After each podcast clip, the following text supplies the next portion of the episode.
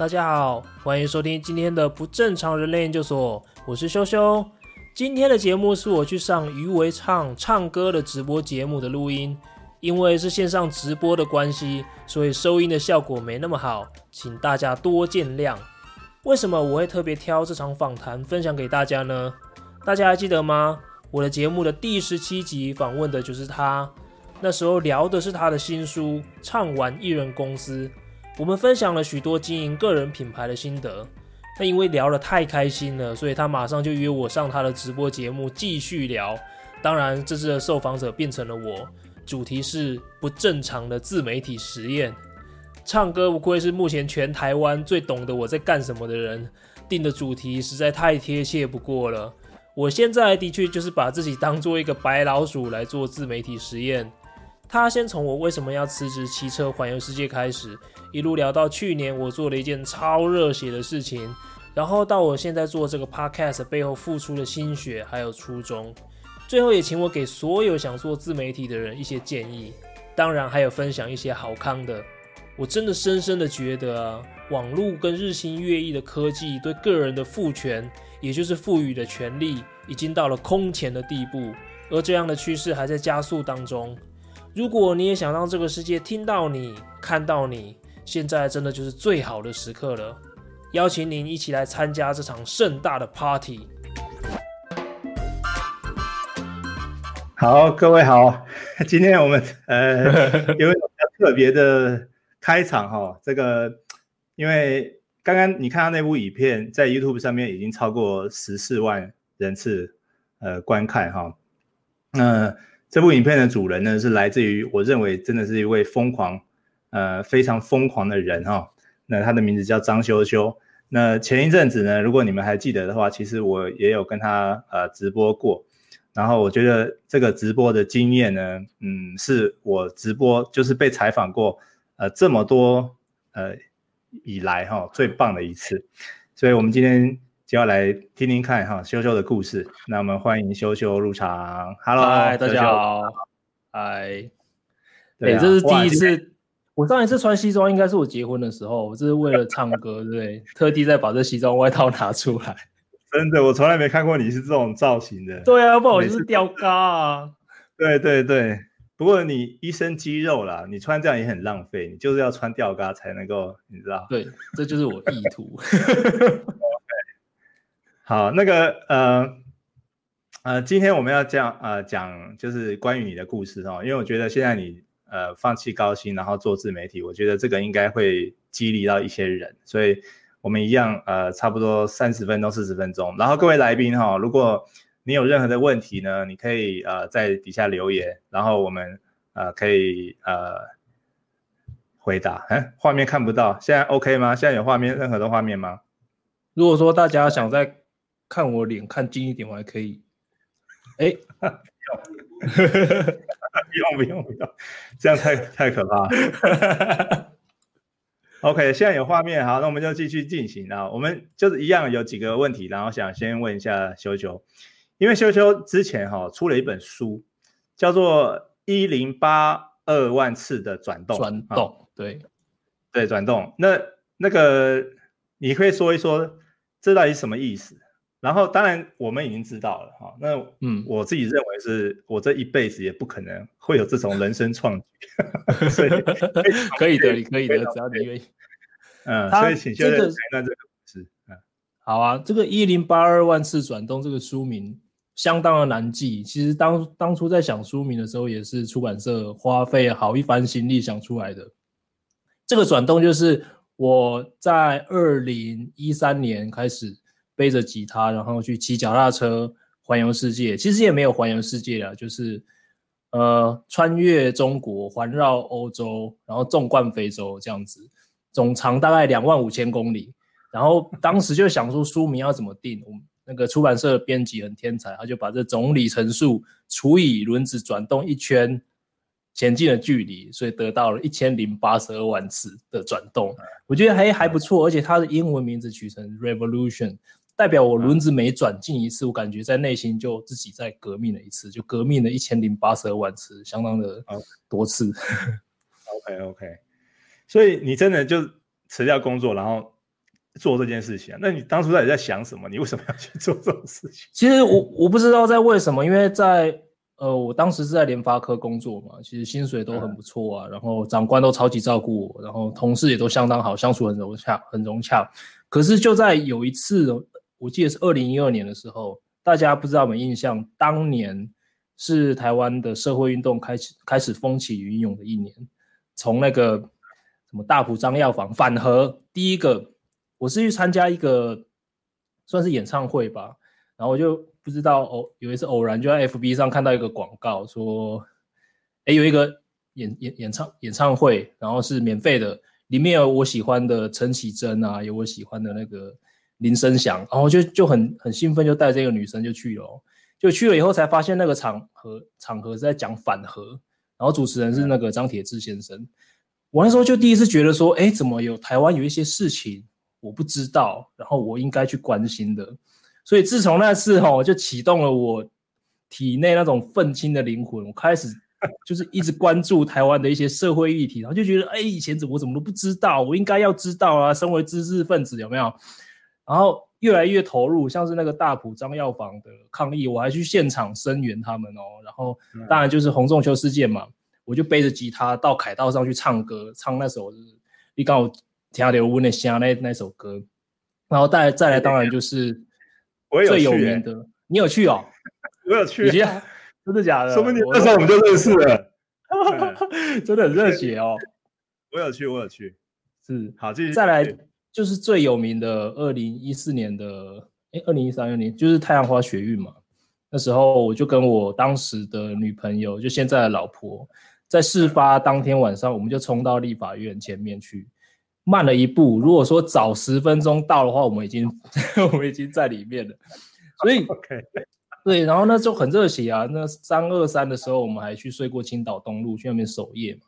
可是，就就拍了很多照片。可是，在这样一起去抗议啊，然后去游行啊，我就开始想哦，其实我一直做这样的事情，好像对我一直想为台湾做些什么事情。可是，可是抗议不是我。我觉得我这样一直上街，好像我改变不了什么。我就好像很想找出那个我到底可以为台湾做什么的事情，我怎么想都想不出来。然后最后就想到一招，就是去设世界看看，就是去环游世界。我我相信那些答案一定在外面。然后我就把工作辞了，然后就开始出发。我老板还他听到我要做的事情，他还很就是很不能理解，他说。如果你要跳槽，你就直讲啊！你干嘛编这个理由？我说没有，我是真的要去旅行。所以那时候就已经开始被大家认为是一个不正常的人，对啊。所以我就为了想要找到自己能为台湾做些什么事情这个初衷，我就把工作辞掉，然后背着吉他去骑脚踏车环游世界。OK，所以你那时候有女朋友吗？哎，对啊，就是那时候刚认识的女朋友，啊认识不到半年，那女朋友就让你去，嘿。这个哦，我觉得很多人都觉得我我跟他的爱情故事还比较励志，就是环游世界其实不算什么，他就在台湾等了我两年，然后对，很漂亮啊，然后人很温柔这样等我两年，因为他也很认同我要做的事情啊，所以而且他那时候还觉得说，哦，嗯，因为我在跟他告白之前，我就跟他说我有这个计划了，然后他就觉得说我好像对他没意思。对，我都已经要去环游世界了，应该对他没意思吧？结果他就他就中招了，你知道，他就卸下他的心防，因为他当时才刚结束一段感情不久吧，就没有想要再次谈，就是再次谈感情了，然后就就中了我的招。对，OK，所以你你有领悟出什么吗？你你做完以后回到台湾，因为我记得那时候我还我还请你去，我们来参加我们十人十社，对不对？对啊。但是我只给你好像十几分钟讲，根本就听得意犹未尽，然后就被中断了。呃，其实哈，我在那一趟旅行真的有找到我这一辈子要做些什么事情，就是在如果大家有兴趣的话，可以看我，可以去买我的书。哎，那个那个书可以秀出来。我对我把它写在我的这本书的最后面。我找到我我这辈子要做的事情，但是那个那个就是像唱歌讲的，它是一个我遥不可及的目标。但是眼前我要做什么才能达到那一个境界，我还不知道，所以我尝试了蛮多事情，也就尝试了很多，然后失败了很多次，一直到现在还还活着这样。OK，所以其实刚好带到第二个问题啊，就是因为一般人他他们比较会追求保守的生活，对不对？你联发科哎，每个月每年配多少红利啊？而且联发科又不是什么小公司，是超大公司哎，所以你为什么可以做这种取舍，然后投入到一个前途未明的自媒体来呢？嗯，我觉得前途未明才好玩呢，人生不就是要这样子吗？当时哈，呃，我就决定要去辞职了嘛，然后老板就因为我的考绩还不错，所以老板真的很想把我留下来，嗯、然后他就用尽了各种方法说服我，最后他问了我一个问题，他说：“你看我们现在的业务总经理，他现在过的生活，他这个位置是你以后想要达到的目标吗？”我很果决就跟他说，完全不是的。他的生活跟他的那些赚的钱，其实不是我要的。嗯、那我老板他就很清楚我说，那我就没什么好留你的。也就是我要的不是，就不是那样子的生活。那那我要的是什么生活，我还不知道。只是我知道的是那个不是我要的，嗯、所以就这样子啊，对啊，对对。然后我一直是嗯，对哈，那你。嗯，然后这一本书的副标题叫做《带着电玩哲学的单车冒险》。什么叫电玩哲学？因为我常常讲，我是一个沉迷电玩太深的一个深到就是已经变得很不正常的人。我是大学第一年就因为打电动打得太入迷被退学，然后之后也是一样，求学的路程很坎坷啊。后来我就悟出一个道理，你知道吗？因为我每次玩一款游戏啊，玩玩玩玩，然后就全破破关，很爽。看到那个破关画面，我就觉得哦，好棒，很有成就感。可是那个电源一关掉，就什么都没有了。我之前在这个角色上练的等级啊，学到的技能啊，就没有了。然后我就还要再去找下一款游戏。然后我后来就想说，靠啊，这些时间花在这上面，我不如花在我自己上面。所以我就忽然有一天，我决定要把我自己当成电玩角色来练。对，因为花在自己身上的这些时间。自己练到的经验值跟技能是怎样都没有人能带得走了，就是我自己，就是就是就是我的就对了。然后我又很，我又把鲁夫当做我人生的精神导师，所以他就是一个什么都没有的，然后就坐一艘小船就出海了。所以我就是向往这种精神。我觉得我们台湾有那种海盗民族后，应该都有这种这种精神才对。这样 不正常，这个他觉得不。是一个正常人会会会那个的，嗯，好，我们来看一下现在修修哈，那是以前的修修，我们现在看现在修修，就是这个是呃，大家可以看得到这个画面吗？那我来放一下，哦、这个是你去找 Deadmau5 做的吗？对对，所以这影片全部都是你做的，全部都是我做的，剪辑啊这些。对，完全都是我脚本啊。只有一部分就是我在中文脚本写完之后，我请一个英文比我好很多的朋友，他帮我翻译成英文，对然后我再把它录起来，这样子。OK。好，这个影片我每次对我常常演讲都会分享这影片，我们每次看都还是觉得看到后面都很想哭诶，我就觉得靠，太感人，你知道吗？很感人，自己看自己的作品很喜欢哈，对，是超感动的。我觉得好的作品就是你要先感动自己嘛。对，我有同样的问题，我每次写完文章，我也觉得嗯，这篇文章很好看，我就一直看，看到坏。OK，好，来，我们来问这一题哈，就是你为什么从呃，就是为什么要开始跟国际 YouTuber 展开合作？然后你是怎么做到的？嗯、我刚刚那里面其实有讲到了，但是想要听听看你现身说法的。对，刚刚有讲到我回台湾之后，还没有马上找到我下一步要做什么嘛。其实我做蛮多尝试的，我写过手机的 App 啊，然后做过一些也是旅行的内容网站。可是我觉得那个自己觉得做一做就觉得一定没搞头，那我就真的陷入了很忧郁哦，跟那种沮丧的状态，很焦虑。有时候一天一整天啊，就倒在床上，然后就睡一整天都不起来。要不然有，要不然就是说想到一些点子，觉得自己很兴奋啊，觉得自己要改变世界，睡不着这样，然后情绪变得很暴躁。有时候一就是会把情绪发泄在我老婆的身上啊，真的对她很不好意思，她都忍受下来了。然后直到有一天，就是有一位，嗯，他我就是。一位赞助我去环游世界的脚踏车品牌的老板，他不是赞助啊，他就以成本价把车卖给我的那个老板。这个品牌叫做台湾云豹，是台湾做钢管跟做钛合金旅行车、自行车手工的那种定制的很好的品牌。他就他有一天就跟我说：“哎，欸，修修，你最近在忙什么？我们一起来推广台湾的脚踏车旅行好不好？我们把外国人带来骑车好不好？我这里好多车都在那边，然后等着人租出去这样。”嗯，然后那时候对我来说是一个，就是五雷轰顶，就是一个顿悟的时刻。我想说，哎，对啊，为什么这这刚好就是我可以做的事情？因为我很喜欢骑脚踏车，我很喜欢旅行。我每次跟在国外遇到外国人的时候，我跟他们介绍台湾，他们总是都不知道台湾是什么地方，不是跟泰国搞混，就是根本对台湾一点概念都没有。我就觉得。怎么那么可惜啊？台湾这么好的地方，怎么都没有人知道？这样，嗯，所以这个就是我可以为台湾做的诶、欸。然后这个方式就是用我最喜欢的旅行方式，骑脚踏车。然后那时候就觉得啊，这就是我要做的事情。然后就开始想说，那如何？我要如何把外国人吸引来台湾？所以我就先想了很多方法，但是后来得到一个结论，就是我一定要拍影片，我一定要当 YouTuber，因为跟唱歌。现在的认知一样嘛，其实 YouTube 现在还是流量最高、最受关注的一个平台。嗯，然后就开始研究如何拍影片。嗯，那是二零一七年的时候，现在是二零二零年了。嗯、我频道今年才算正式开张，我就开始去狂看国外的一些一些很大的那些 YouTuber，他们如何拍出好看的故事，拍出好的影片。嗯、然后我就花很多钱，我就觉得。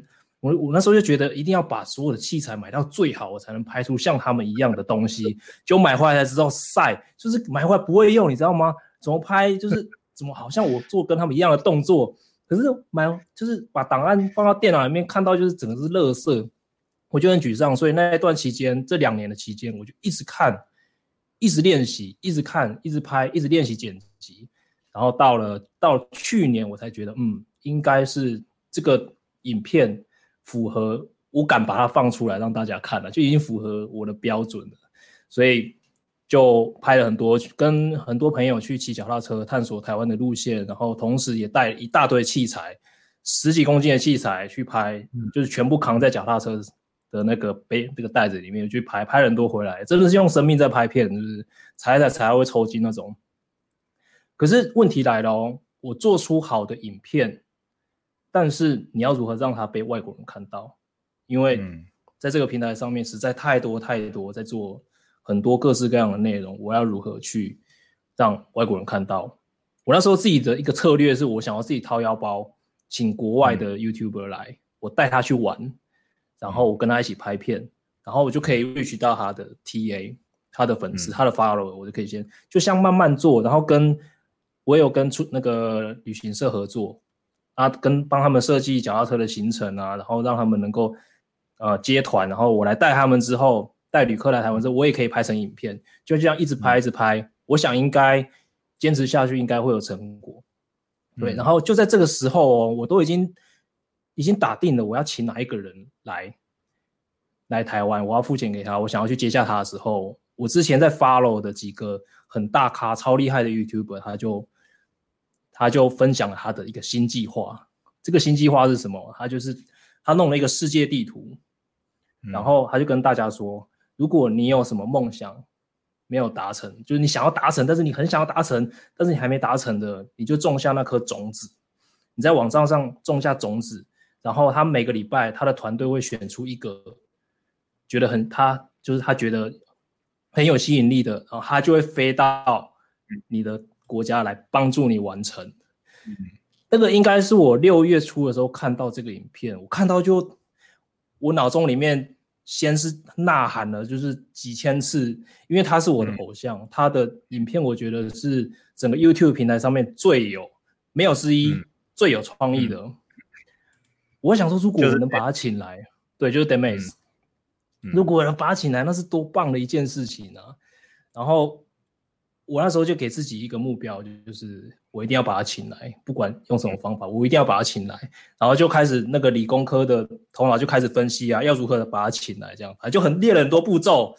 最后我就把我刚刚那整个故事拍成一个影片寄给他，然后他看到就他的团队，他的团队先有一个一个 production manager 先寄信给我说，他看了我的故事实在是太感动，他已经等不及要把我的影片 share 给 Dennis 看。我那时候就知道，既然连他的团队的成员都这么感动的话，他本人看到一定是更感动，所以他就顺利的被我找来台湾，然后我们拍了一支超屌的影片，真的。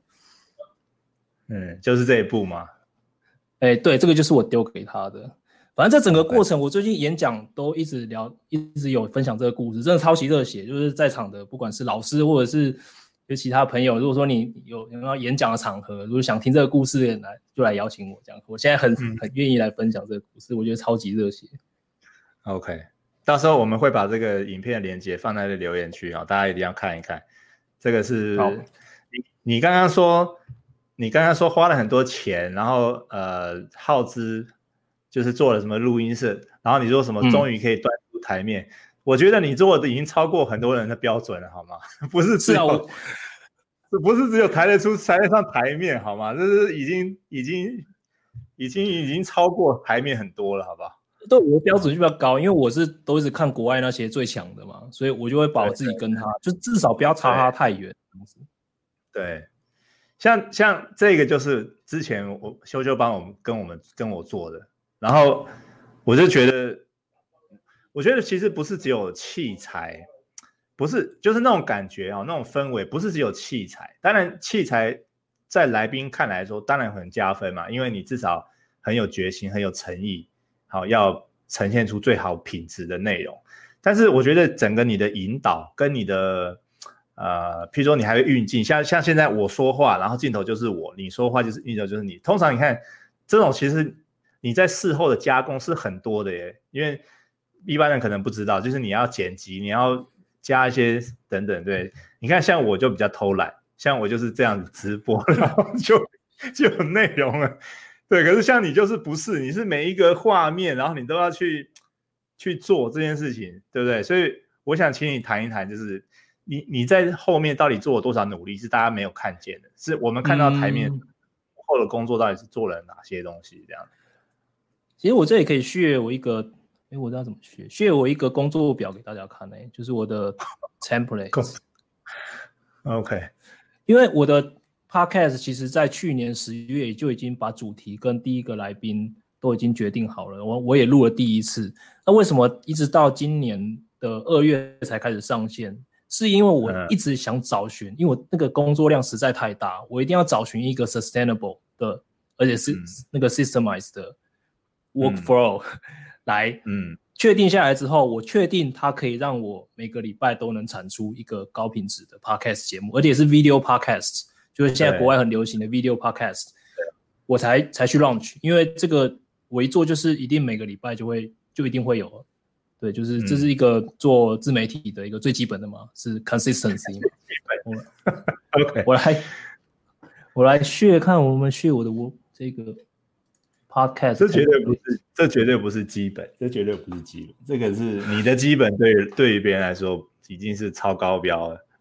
对啊，我先念一下好了，像我的，我就把我工作事项分成采访前、采访前一天、采访当天、采访隔天我要做的事情，然后每一个事情都把它列成一个 action item，然后这个 action item 的要花的时间，我会把它大概归类出来，像呃。我在采访前，里面可能有一个有一项叫收集资料跟制定访纲，这个可能就会花掉我蛮多的时间。但是因为身为一个完美主义者，常常会不小心花太多时间，我就会把这个 action item 把它定一个时间，就是可能一个 reasonable 的时间，大概一点五到两小时。嗯，就这样子，就就一定不能再超过，因为超过的话，我一定没办法在时间内把它做完。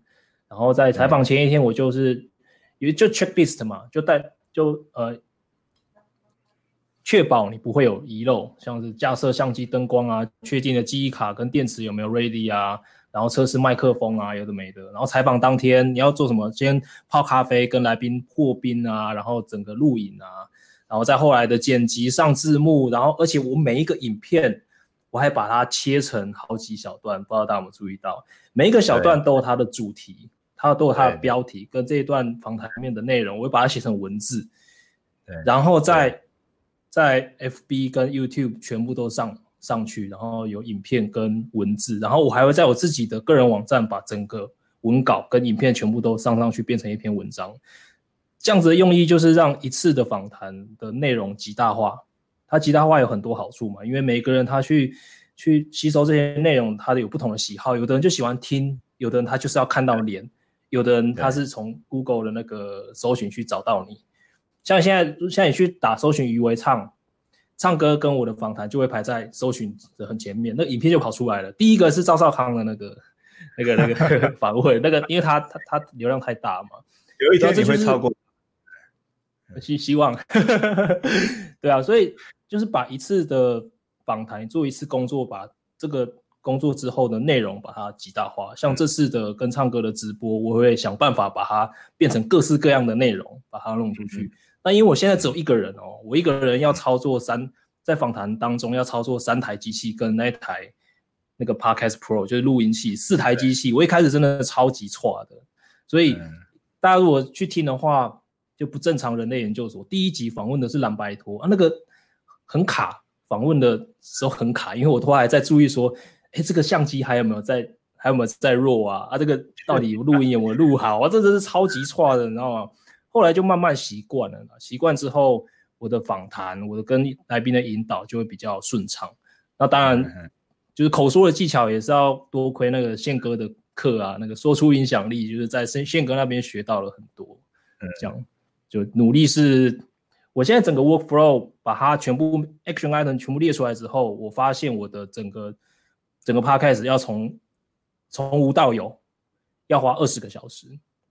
那我知道这二十二十个小时之后，我可能一天工作十小时，我两天把它搞定。那如果说有些，对啊，就是不睡觉，一天半把它搞定，我就大概知道说，好，既然说这个这样一个影片出来要二十个小时，我就知道说，嗯，我应该是有办法每个礼拜都出一支，所以我才去才 launch，就花了我很多时间了。嗯。我我觉得你做这些东西，虽然现在看不到什么成果，但是像我，我是完全懂你在做什么，完全对看得出来你背后呃花的心思。好，就是说不管是预镜啊，还是文字啊，还是策略，其实我都非常懂。那我觉得你只要持续做啊，就是真的，就是我是觉得你一定会红的啦。就是啊，以前你一定很红，我说你会，你会，你会红的，就是。到你的理想的境界那种红啊，就是你继续做下去的话，因为真的我认为台湾哈制作节目的品质哦，没有这么像国外那么要求，大家都是可能像我这样子啊聊聊天，然后就内容就出去了，好，但是那个里面的精准度啊、细致度啊，真的是很少人会花时间去做这件事情，嗯，所以我觉得我觉得在。嗯，在这么竞争的一个情况，我其实我我也没有想要跟人家竞争诶，我就是想把事情做好而已。我就看到别国外可以做成这样，那我为什么不行？对对啊，他是人，我也是人，他买一样器材，我也买一样器材，那我就有办法，一定有办法做到的啊。那就是看人力嘛，看自己的时间够不够这样子而已。所以我就是想把它做到最好，这么简单。对对对，OK。来，我我们来讲一下哈这个。呃，如果你有留言的话，哈，我就会送你一本我的书，哈，就这本书。因为每一集我这都自掏腰包去送我的呃留言者，但是我的留言者都不多，看我直播的都不多。然后因为我也不太希望说什么你要分享出去，你要按赞啊，你要 tag 两个朋友啊，其实我很不喜欢玩那一套，你知道吗？哎，我也是，我只是是很希望说。好，你来，然后你想跟我或者跟来宾学一些东西，然后你就留言，然后我们觉得你留言不错，我们就送你一本书啊，就这样而已。好，所以大家还有机会哈。今天我目前到目前为止只看到一个一个问题而已。好，那个我们来进入下一个问题哈。这个因为修修现在也是努力在做自媒体嘛，那你你其实也算是、嗯、呃，对啊，是是第二年吧，第三年，第一年啊，第一年，第一年。像那只妈祖的影片，我就是在疫情刚发生之后，那个是我频道第一支影片啊，就是在、啊、那是几月啊？二月还是三？所以所以今年算是我第一年开始，因为去年我的策略还是拍英文影片，把外国人吸引到台湾，然后带团。但今年是我因为疫情发生了，外国人进不来了，没团可以带了。本来跟旅行社安排好的很多出国参展行程啊，什么全部都取消。所以我就决定把这些时间好好来经营自己，把自己个人品牌建立起来，这个是绝对不会错的。所以今年才对啊，如果是第一年的话，这样已经很了不起了啊，我觉得已经很厉害了。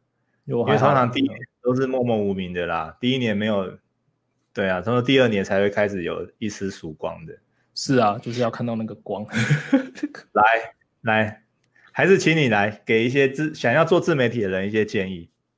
嗯，哦，我觉得就是持续。我觉得有两个两个重点啊，一个是我觉得唱歌讲到在书里面讲到很好的是如何做一个立于不败之地的内容。就是这个内容是你就算没有人看，你还是可以做得很开心的，就好像没有人给没有人看哦，没有人给你钱哦，你还是可以做得很开心。像这个 podcast，哎，我做 podcast 我都可以去访问到我之前很想认识的人呢，因为我一个 podcast，我一个就是就是一个一个理由来认识他，想要采访他。然后我是一个好奇心很旺盛的人，所以我有太多。的主题，太多的人想要去认识，想要去了解他们为什么会变得这么不正常。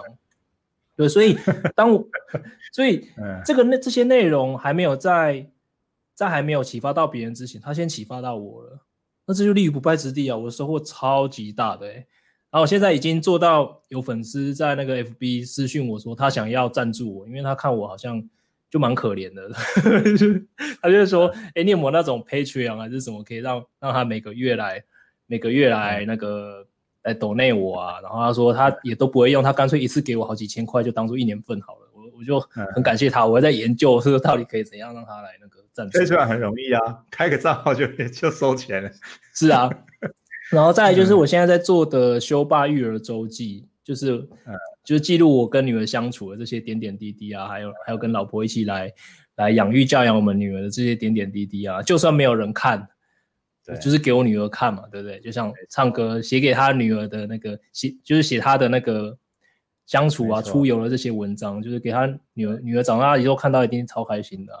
那当我知道立于不败之地，就是这些，就算没有人看，没有钱，我都还是可以做得很开心的时候，那就没有问题了。所以要先找到一个你喜欢的主题，立于不败之地的。再来就是要持续，持续就是一个，我觉得耐心呐、啊，像 Gary Vee 常讲的，就是 patient。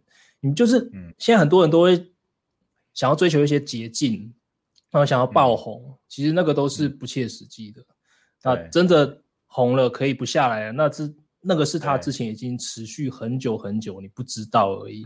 所以我觉得要做自媒体的只有一个准则，就是如果真的只要一个技能的话，那就是耐心。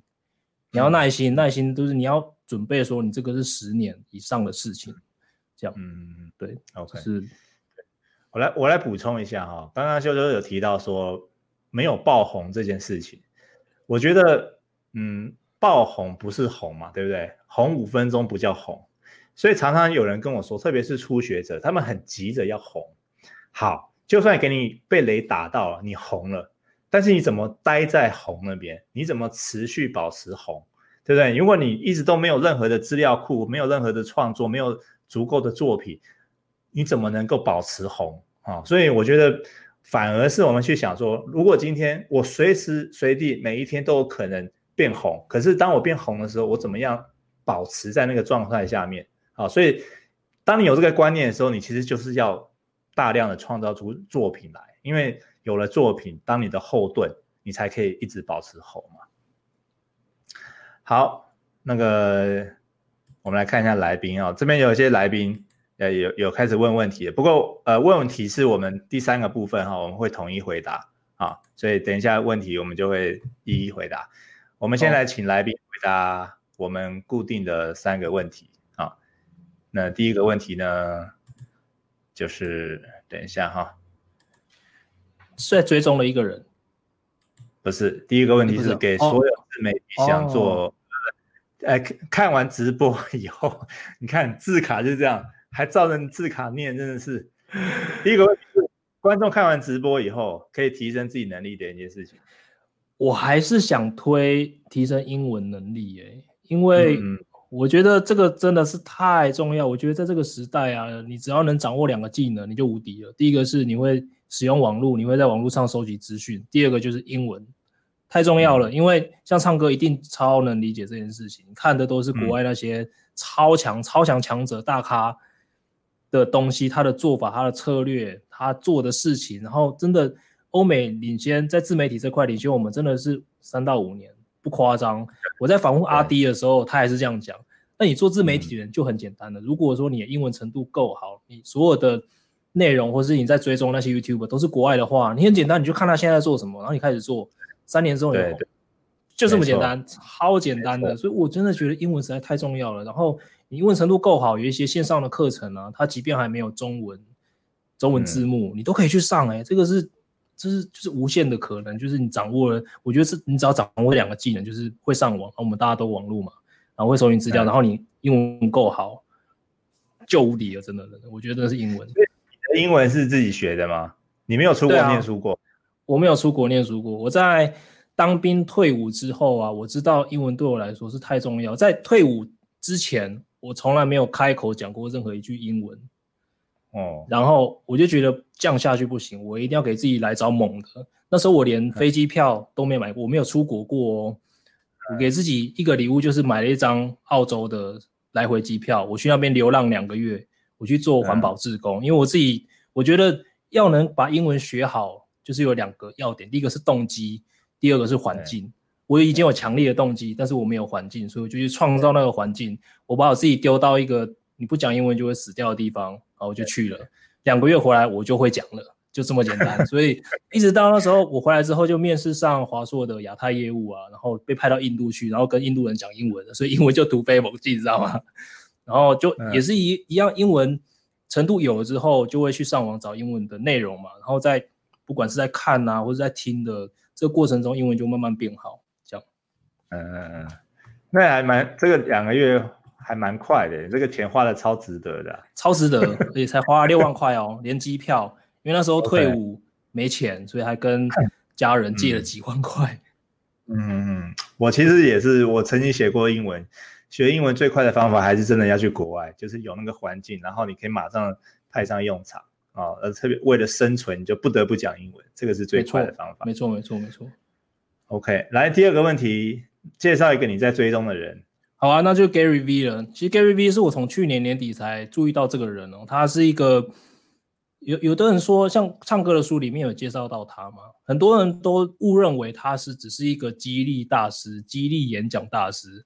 其实不是，他是一个操作社群媒体跟创作内容的一个，我觉得是世界顶尖的人物。所以你去看他在做什么，然后你去你就去 copy 他，然后他都把他最好的一些资讯跟他最好的一些建议，全部都放在 YouTube 跟他所有的社群媒体上免费让你看。对，那你会你会觉得他为什么要这么做？其实啊，你去看就知道，因为现在也没时间讲，你听久了你就知道了。他最近有个节目叫 Tea with Gary V。超级厉害，他就每天，他是一个买过职业球队的，就那个 New York Jets 的的老板。哦。然后他现在一对一，比如说你有什么问题，你就去他的那个那个社群网站账号，你就去 sign up，然后他他团队就挑出一些问题，你就可以跟他一对一把你的问题问他，他来当、嗯、当场来帮你做 consultant、嗯。然后我可以看看得出来，他是真的很真心的要。帮助前面这个人，甚至他都还自掏腰包。有好像有一个爸爸吧，说他儿子很想要 PS4 啊，然后他就担心什么，他就说：“你你家住址在哪里？我请我助助理买一台 PS4 寄去给你。”他就是要帮助他眼前那个人。嗯、他这个做法会让他整个围观的人都觉得这人实在是，反正反正你们就看就知道，那个真的是很难讲。OK，是他太厉害了，太厉害了。很会做品牌的一个人，团队也很超级超级厉害。你知道今天早上？呃，今天早上我不是每天早上八点写完全订阅制吗？嗯，今天早上我写了一篇，因为今天是周年庆第三天，我写了一篇，呃，我在追踪的网络大师，然后 Gary V 是其中一个，然后列了十八位，啊，十八位哦，然后就很多我的读者就回信给我说，他说光是一位哦，看三年就看不完了，你一次给我十八位，怎么看？就依照 自己的属性呐、啊，知道自己看顺眼，像 Gary Gary V，他就跟我一样，就是很爱骂脏话，干来干去。但而且他的一些人生的哲学跟逻辑跟我是完全相符。他觉得人生就是要快乐，人生就是要快乐，你要享受那个过程，而不是结果。他说他买下纽那个 New York Jets 那一天是他人生最悲惨的一天，因为他那个小时候的梦想在那一天就达到了，他很享受那个过程，而不是那个结果。我觉得这实在是跟我的就是超级 match，所以 OK 挑自己喜欢的。换我来分享哈，我分享这个人是 Sam Calder，应该修修有听过他，有啊，他是空拍机达人，对，超级超级无敌强，好，那我觉得他应该是神级的啦，哈。那为什么推荐爱旅行的？嗯，对，因为修修就是也是做 YouTuber 嘛，然后也会用一些运镜啊，好，那如果你想要知道，啊，对不起，太嗨了，如果你想要知道怎么运镜的话，Sam Calder 应该是。神级人物了啊！对，他的特效啊，他的转场啊，还甚至他的那个 font，他的字幕，呃，不是字幕，字型都是他自己写的。对对，所以如果你想要做 YouTuber，你想要看神级的转场运镜的话，就是来来 follow 他。对，Sam Calder 他有两个最著名的是，他会他的空拍器很会穿过小东西。他之前用的是 Mavic Air，然后他拿去穿那些什么树啊，什么穿穿的很厉害。然后他那个。场景跟场景之间的那个 transition 做的很好，再来就是他那个字体那会抖动，嗯、就是这是他几个特色了，对啊。对，这个在 YouTube 间应该没有无人不知、无人不小了。没有，没有。但是我的观众，我的观众可能会就是第一次听到啊，反正值得追踪、值得看的一个人。好，第三题哈，就是介绍分享一个好康或资源。好，那好康资源就是刚刚 Gary V 他今年分享了一个投影片，教你如何在一天之内在各大社群平台创造六十四个内容。因为他常常接到很多讯息说，哎，我现在没时间，我只有一个人，然后我我没办法在网络上大量的生产内容，他就教你怎么做。所以他有一个投影片呢，然后然后他会针对每个人他不同的属性，然后去教你说你要如何把这些。一个内容，它重复利用，然后重复在各个不同社群媒媒体之间去 cross post，然后一天之内六十四个，嗯，我觉得这个是有点夸张啊。只是他就给你一个 idea，说内容可以如何重复利用、重置，然后目的就是在网络上刷你的成就感，最大程度刷你的成就感，刷久了你就红了。这样，大家可以去看。对，等等等等，他说的都他他说的东西都是他自己做到的东西，没有错。对，没错。他说他一开始也没人啊。他一开始就是不整爆肝工作啊，都没睡觉一直工作啊，就让他做起来了。后来才有人嘛。嗯，疯狂内容产生机。OK，来，我们来回答呃读者问题哦。好，那个我们来看一下问题有哪些。我们从顺序来哈、哦。嗯，先把它关掉。各位现在可以继续问问题哦哈，就是我们还是可以嗯继续收问题。那个感觉都是赞美，没问题。原来网络经营会有压力，这个意思是说，对，刚刚你说不是一开始没收入之类的吗？嗯，对啊，是是是，嗯，哪一种压力啊？是收入的压力吗？还是什么？还是说工作的那个工作的那个的那个强度吗？我想应该是收入的压力吧。收入压力哈，这个就是要归，就要谢谢我前公司啊，让我还可以存了一些钱，让我一直活到现在。然后我现在虽然说台湾的，哎，我台湾账户真的归零了，我是借了那个那个就是劳工纾困的，才有办法付月子中心的钱。但是我觉得，因为我现在的策略就是把我的支出降到最少，我也没有车、没房、没车贷、没房贷。那我现在的要花出去的钱就是我的房租跟生活费。我把，而且我是一个物欲很低的人，我不喜欢买东西，所以我得把我的，把我的的那个就是支出把它降到最少，我就有最多的时间来尝试我想要的东西。那我觉得我现在的，虽然说台湾账户没了，我还在美国还有一些救命钱在那边，就是还可以支撑，我觉得大概一两年吧。所以希望今年会有一些收入了，今年已经开始有慢慢有收入了。那我觉得应该。这个对我来说不是就是这样，因为我平平常就没有花什么钱。OK，其实这一题问的跟刚刚一模一样，就是修修刚才就回答这一题，对不对？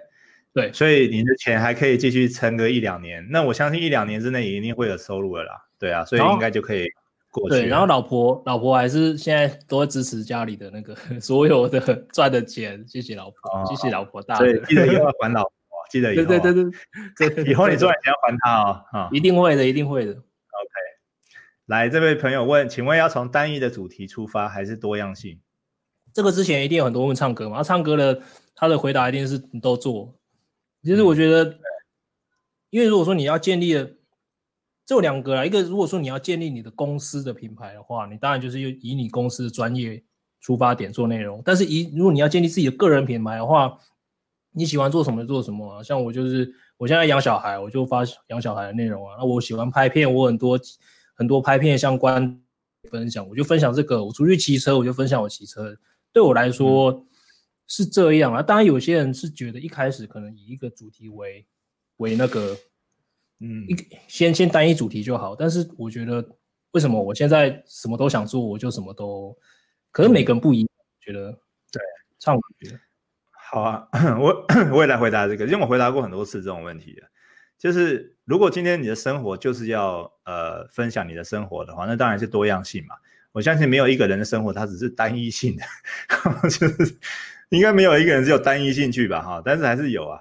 好，所以我们举个极端的例子，像福哥。福哥他其实兴他还是很多兴趣啊，可是他是从单一主题，他只做一件事情嘛，对不对？嗯。另外一个极端的例子，像宪文宪宪哥，那他也是很多兴趣，但是他就分享他无限兴趣啊，所以两者都有可能成功，那就看你要选择哪一条路。好，那像我们自己是，我是选择多样性，我就是分享我每天在做的事情而已。对啊，主要就是分享你喜欢的事情啊，你有热情的事情，这样你做做起来才不会无聊。这样对。来，请问修兄采访来宾前花一个半小时收集资料、制作访纲，关于收集资料有没有什么秘诀？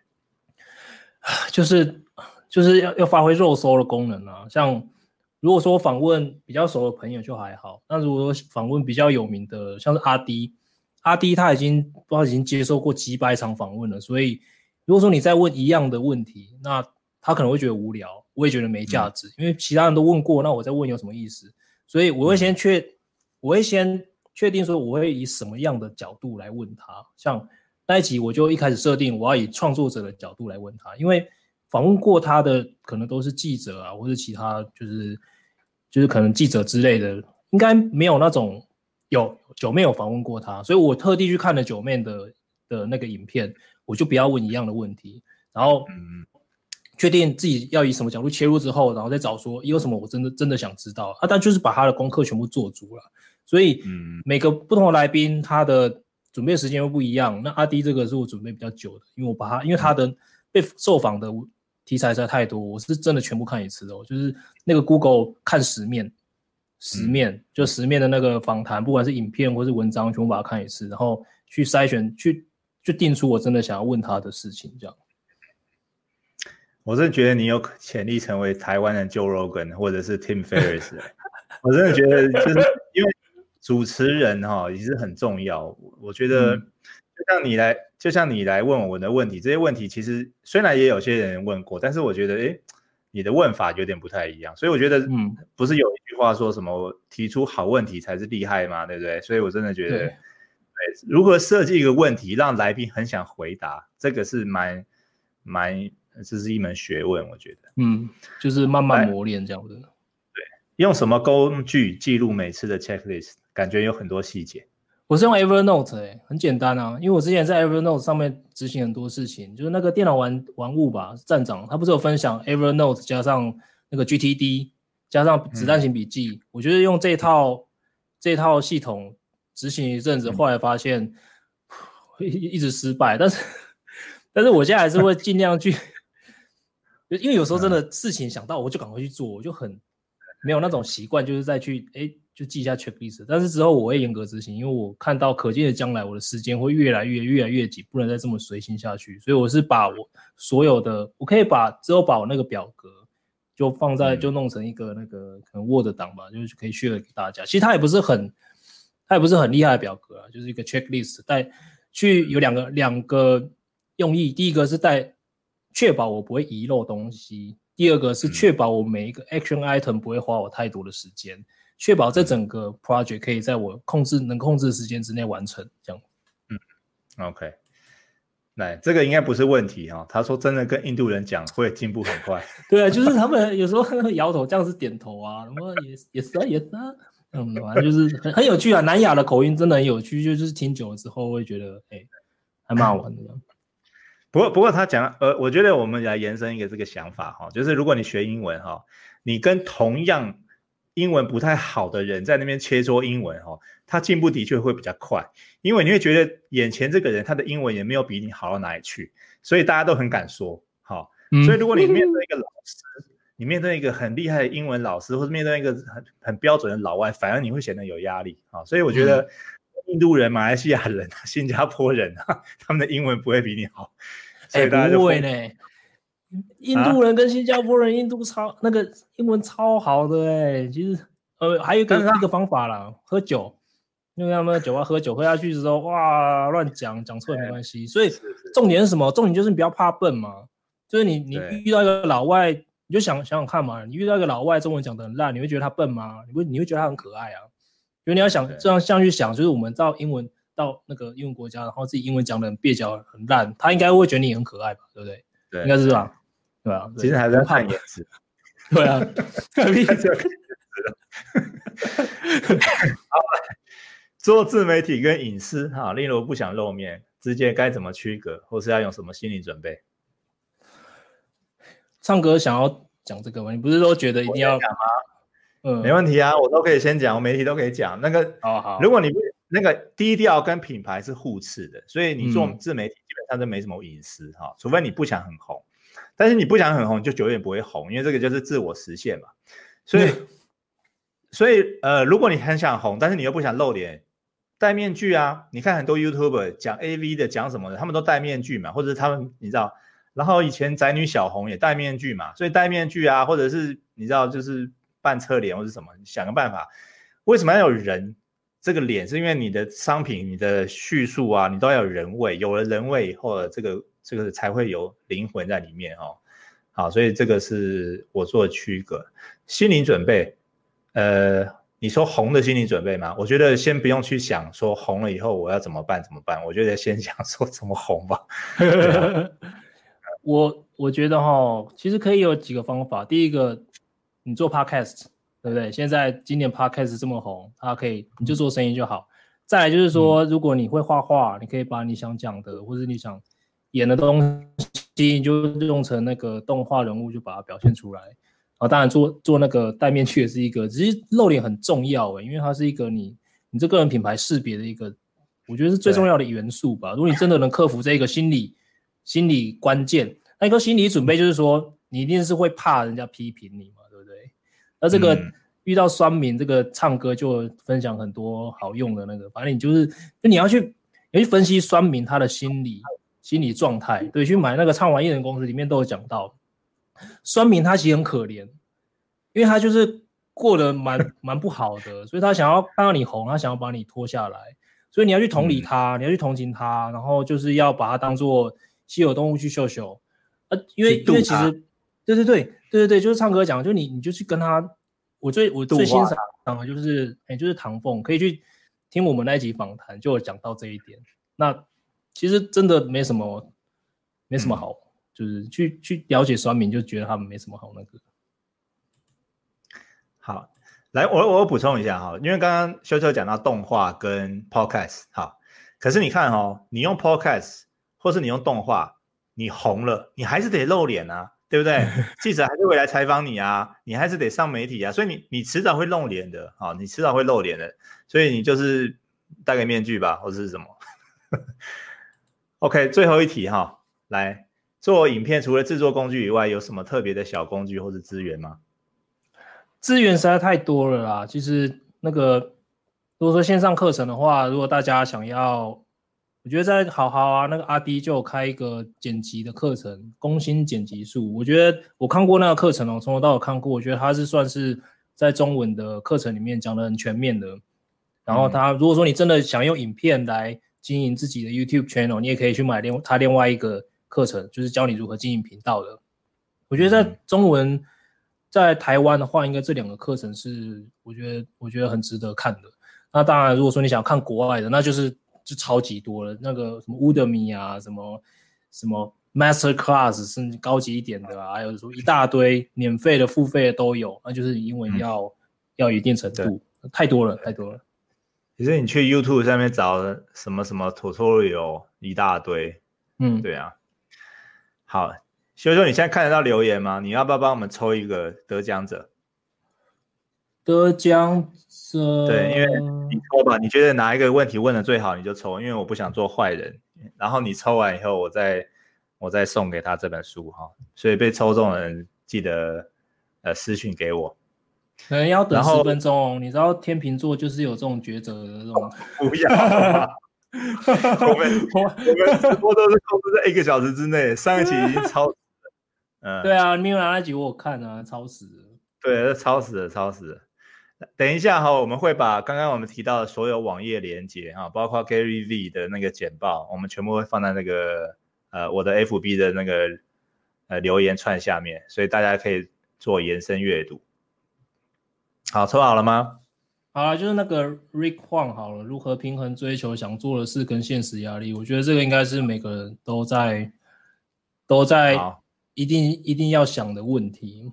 好，这那其实 Gary V 他对 Gary V 他很多解法，他就是也是一样，就是你去你就是去 hustle 嘛，就是就是你去努力，你去把你把你的支出变少，然后你去在你的正职之外，可能再多做一些工作来支持你的生活。那除此之外，所有的时间你就拿来。不管是你要写文章还是拍影片，就是去做就对。Okay. 好，那个 Rick 其实是我的好朋友哈，所以、no, no. 因为你不认识他，所以这个是非常公平的，对不对？因为如果是我抽的话，我就不会抽他，因为他已经已经买了我的书了，他应该已经买我的书了，所以已经有了。好，没关系，我还是会送一本给他，然后看他要转送给谁这样子。好，非常谢谢修修今天来上我们节目，有没有什么想要做结论的？结论就是，我觉得跟唱歌他在这本书里面讲的一样，不管你是个人还是你是企业，不管你的生意是大是小，你真的要在以后的世界啊，要要能让大家听到你的声音，看到你的话，去，嗯，真的你是真的自己要做内容，就是没有什么别的方法。像唱歌他讲的很很直接哦，如果你在以后的世界你不做内容，你就就怎样，你就。就淘汰啦，就被淘汰。那 Gary V 的话，他是他是讲说，如果说你不生产内容的话，你在以以后的世界变成 irrelevant，就是你是无足轻重，对吧？所以这个是太重要的事情。那希望大家都可以找到自己最舒服的方式来生产内容。好，谢谢修修。来，最后哈，如果你对修修这个骑车环游世界的故事有兴趣的话呢，请多多支持一零八二次的转动。好，真的是八万次的。然后，然后订阅我的频道，订阅我的那个张修修的不正常人生。对 对对。